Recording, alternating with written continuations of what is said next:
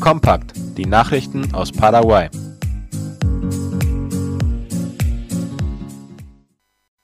Paraguay tritt in den UN-Menschenrechtsrat ein.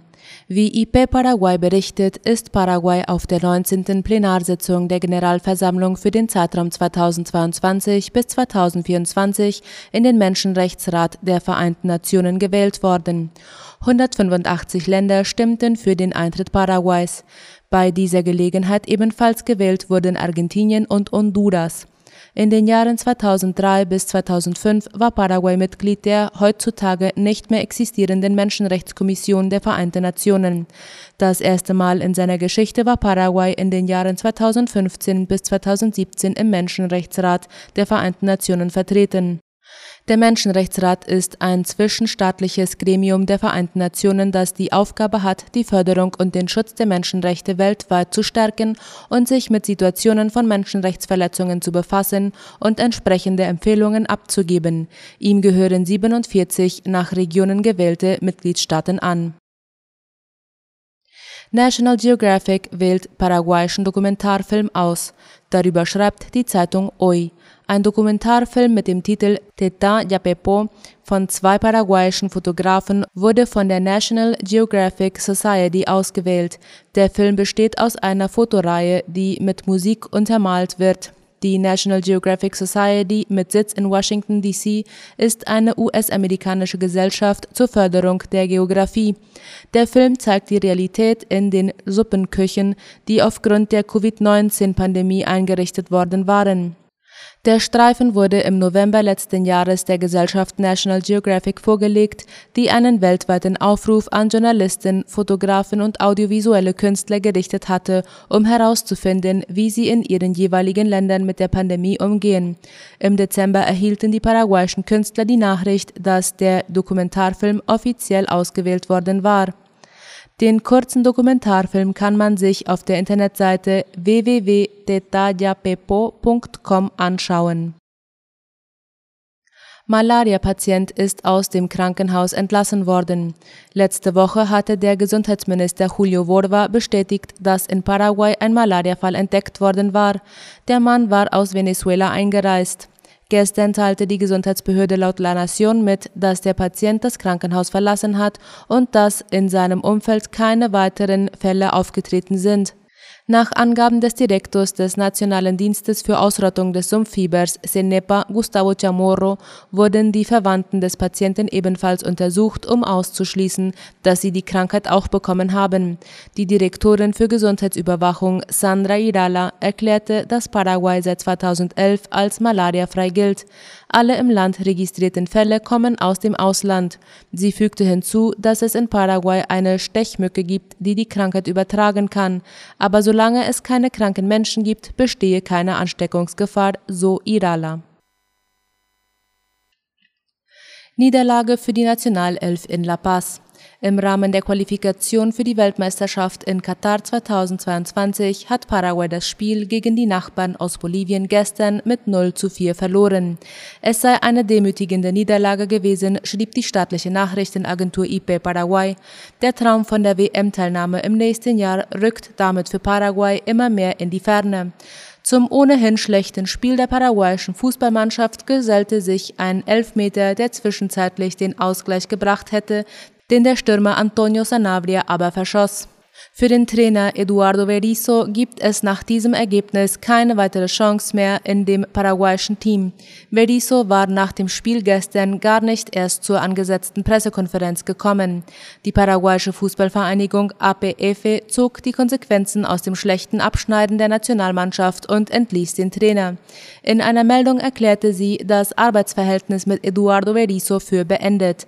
Gleichzeitig knüpfte die APF an, dass man in den nächsten Tagen die neue technische Leitung des Teams bekannt geben werde. Die nächsten zwei Spiele der Fußballnationalmannschaft im Rahmen der WM-Qualifikation finden im November statt. Dann geht's gegen Kolumbien und Chile. Die bei dem tödlichen Anschlag in Pedro Juan Caballero eingesetzten Waffen waren vermutlich Eigentum der Streitkräfte. Das gab die Zeitung Ultima Hora unter Berufung auf den Sprecher der Streitkräfte Victor Urdapilleta bekannt. Dieser erklärte, die Behörde für die Verwaltung von Kriegsmaterial, DIMAVEL, habe die Projektile, die wahrscheinlich bei dem Attentat benutzt wurden, als Munition erkannt die 2018 von der kriminellen Gruppe Comando Vermelho beschlagnahmt 2019 und 2020 eine Militäreinheit in Amambay übergeben worden war und danach in der Dinmavel aufbewahrt wurde. Aufgrund dieser Erkenntnisse wurde nun ein Ermittlungsverfahren eingeleitet. In der Hauptstadt von Amambay hatten schwer bewaffnete Unbekannte am Samstag, den 9. Oktober, einen Tag vor den Kommunalwahlen eine Gruppe von Menschen nach einer Veranstaltung abgefangen und auf sie das Feuer eröffnet. Vier Menschen wurden dabei getötet, darunter die Tochter des Gouverneurs von Amambay. Am 5. Oktober hatte die Staatsanwaltschaft bei der Dimawel eine Hausdurchsuchung vorgenommen, wegen des Verdachts auf das Verschwinden von beschlagnahmten Kriegswaffen. Am Mittwoch dieser Woche wurde der Dimawel-Direktor, der Marinekommandant Pedro Vallejos, entlassen und auf Geheiß von Staatspräsident Abdo Benitez durch General Aldo Osuna Recalde ersetzt. Die Ermittlungen sollen nun Aufschluss darüber bringen, wie die Waffen aus der Behörde gekommen sind und bei dem Attentat zum Einsatz kommen konnten Außenminister Paraguays und Argentiniens einigen sich auf die Wiedereröffnung der Grenze. Bei einem Besuch von Außenminister Euclides Acevedo bei seinem argentinischen Amtskollegen Santiago Cafiero wurde die Wiedereröffnung der Grenzen zwischen den beiden Ländern erörtert und beschlossen, das Abkommen offiziell zu machen.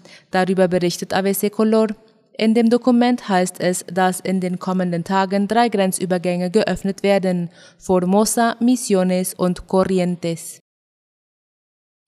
Mit der Kampagne Pink Power wird Geld für die Unterstützung von Krebspatienten gesammelt.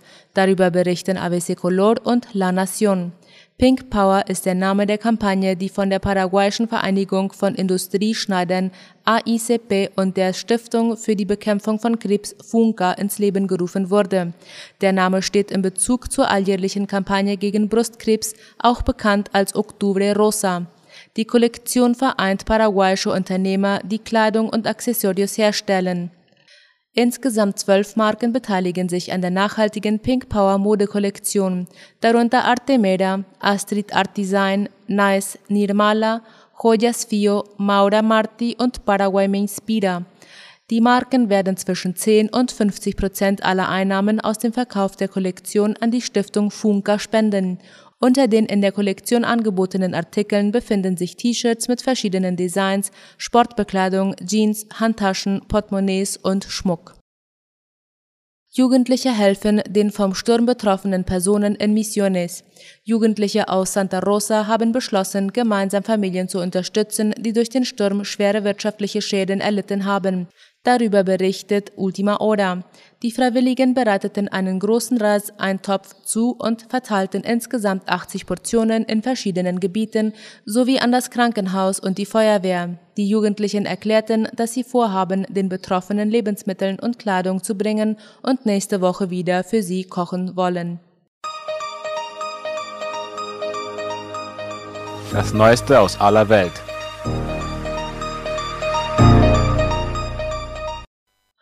Biden unterzeichnet Gesetz für höhere US-Schuldenobergrenze.